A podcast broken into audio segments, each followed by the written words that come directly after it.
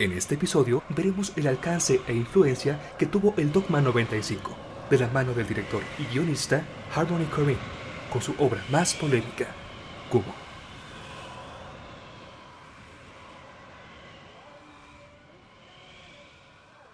Dinamarca, 1995. Los directores de cine Lars von Trier y Thomas Winterberg deciden romper de tajo con los estereotipos en el cine. Ambos directores establecen los lineamientos que conformarían el acuerdo conocido como el voto de castidad, en cuyo contenido estarían enlistadas las características que debían tener una película de dicha vanguardia. Forzoso uso de locaciones reales, sonido exclusivamente diegético, luz natural, formato de 35 mm en película, acciones relevantes, de igual forma, rechazaban el cine de género, las alineaciones temporales y espaciales y la mención del crédito al director, dando un total de 10 reglas, cuya omisión y abuso llevarían eventualmente al final de la corriente. Con el paso del tiempo, el movimiento salió de Europa e inspiró a otros directores que se encontraban en etapas tempranas de su carrera. En 1997 llegarían directamente a Nashville, Tennessee, en los Estados Unidos, y daría pauta a la producción de Gumo, bajo el mando de Harmony Korine, joven director y guionista estadounidense cuyas principales referencias serían el dogma y el cine de Alan Clark. Gumo retrata la vida de los sobrevivientes de un pequeño poblado afectado por el paso de un tornado. Adolescentes y niños que hacen deporte, matan gatos para venderlos, se drogan o son violados o prostituidos. A partir de un hecho verídico, el tornado de 1974, que sirve de excusa y metáfora, Corinne nos presenta un micromundo aislado de personajes amorales que sobreviven por instinto, a los cuales el sentido ilógico de la vida no causa más que risa y perversión, viviendo sin ley ni familia, al margen de un mundo normal y sumidos en su condición postraumática. La historia se intercala con videos caseros que ilustran el desastre ocurrido.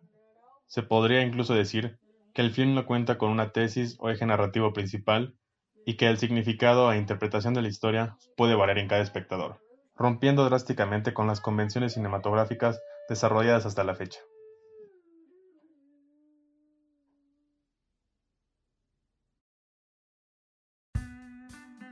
Ciertamente, tratar de analizar el filme con los criterios narrativos convencionales es inútil, incluso con el uso del decoupage para definir las secuencias. Su lenguaje híbrido rompe las estructuras fílmicas clásicas, desarrollando una psique particular de los personajes y simbolismos concretos como la figura del gato. Gumo se define por la subjetividad de su montaje, sin estructura lineal alguna. El director expone pequeños fragmentos o nociones de realidad que proyectan significantes como la decadencia, el trauma, lo raro, lo abyecto y el inconsciente colectivo. Tanto el discurso como los aspectos visuales son espontáneos y hasta tienen tintes dadaístas. Se utilizaron cámaras de video 16 mm, Super 8 y 35 mm de una forma improvisada, así como Polaroids y material genuino del tornado original. Esto significó una gran libertad de formatos, gran intimidad con los actores y una estética pseudodocumental con granulado y variaciones de iluminación. Los planos del tornado y de los personajes son similares, creando así una unidad temporal imaginaria y elíptica que borra los límites de la realidad y de la ficción. Dichos movimientos, en conjunto con el decorado amontonado y el montaje de flashbacks y repeticiones indefinidas, remiten al caos y el desequilibrio. La fotografía de este filme definitivamente pone sobre la mesa la decadencia social y psicológica mediante el desenfoque, el contraste y la abstracción. De la misma manera, el sonido y la música extradigética refuerzan la discontinuidad y violencia visual. La banda sonora en su mayoría tiende a ser del género metal y pop, que acompañan a la imagen y se complementan muchas veces de forma poética. Destacan canciones de Madonna y bandas como Bethlehem.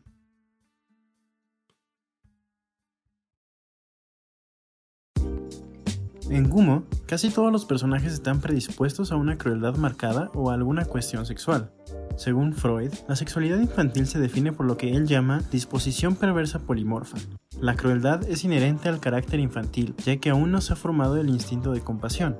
Estos niños se encuentran en un estado de represión de expresiones tempranas porque no alcanzaron u olvidaron su moral. Están a medio crecer, incompletos, estancados como niños, pese a la edad real que tienen. El tornado arrancó las herramientas psíquicas básicas del binomio bondad-maldad, dejándolos a su suerte. Sobre la producción existen anécdotas curiosas.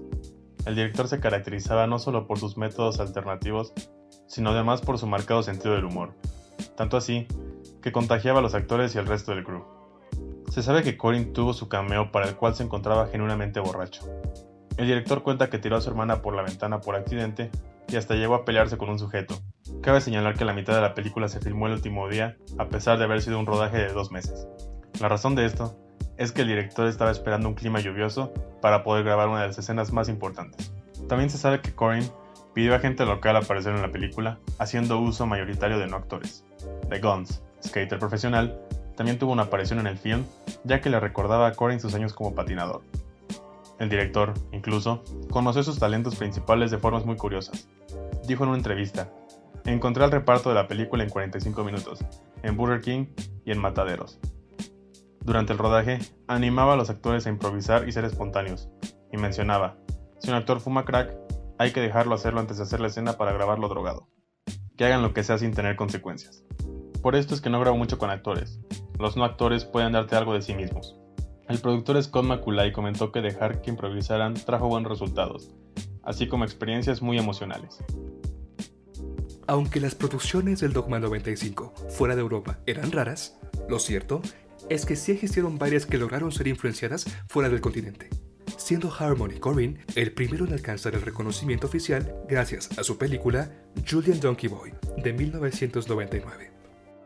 Cabe destacar que aunque Gumo no se integra al Dogma 95 de manera formal, su aspecto visual y modo de realización muestran cierto acercamiento, sin mencionar que su trama es lo suficientemente fuerte como para estar a la par de películas como Festen de Thomas Wittenberg.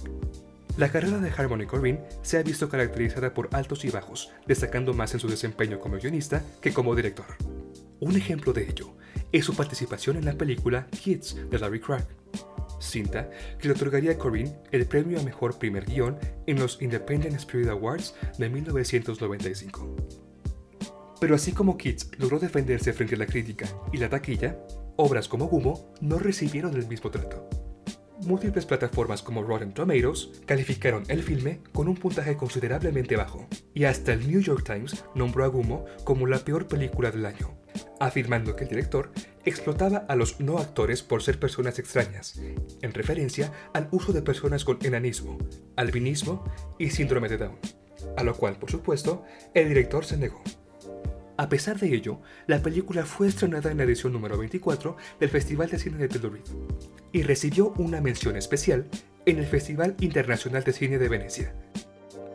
A la fecha, Corinne trabaja con proyectos menos polémicos, que aunque se mantienen en el esquema del cine independiente, apuntan más hacia lo comercial, gracias a sus nuevos actores. Investigación de Arturo Marín y David Valencia. Edición y voces de Roberto Armas, Arturo Marín y David Valencia.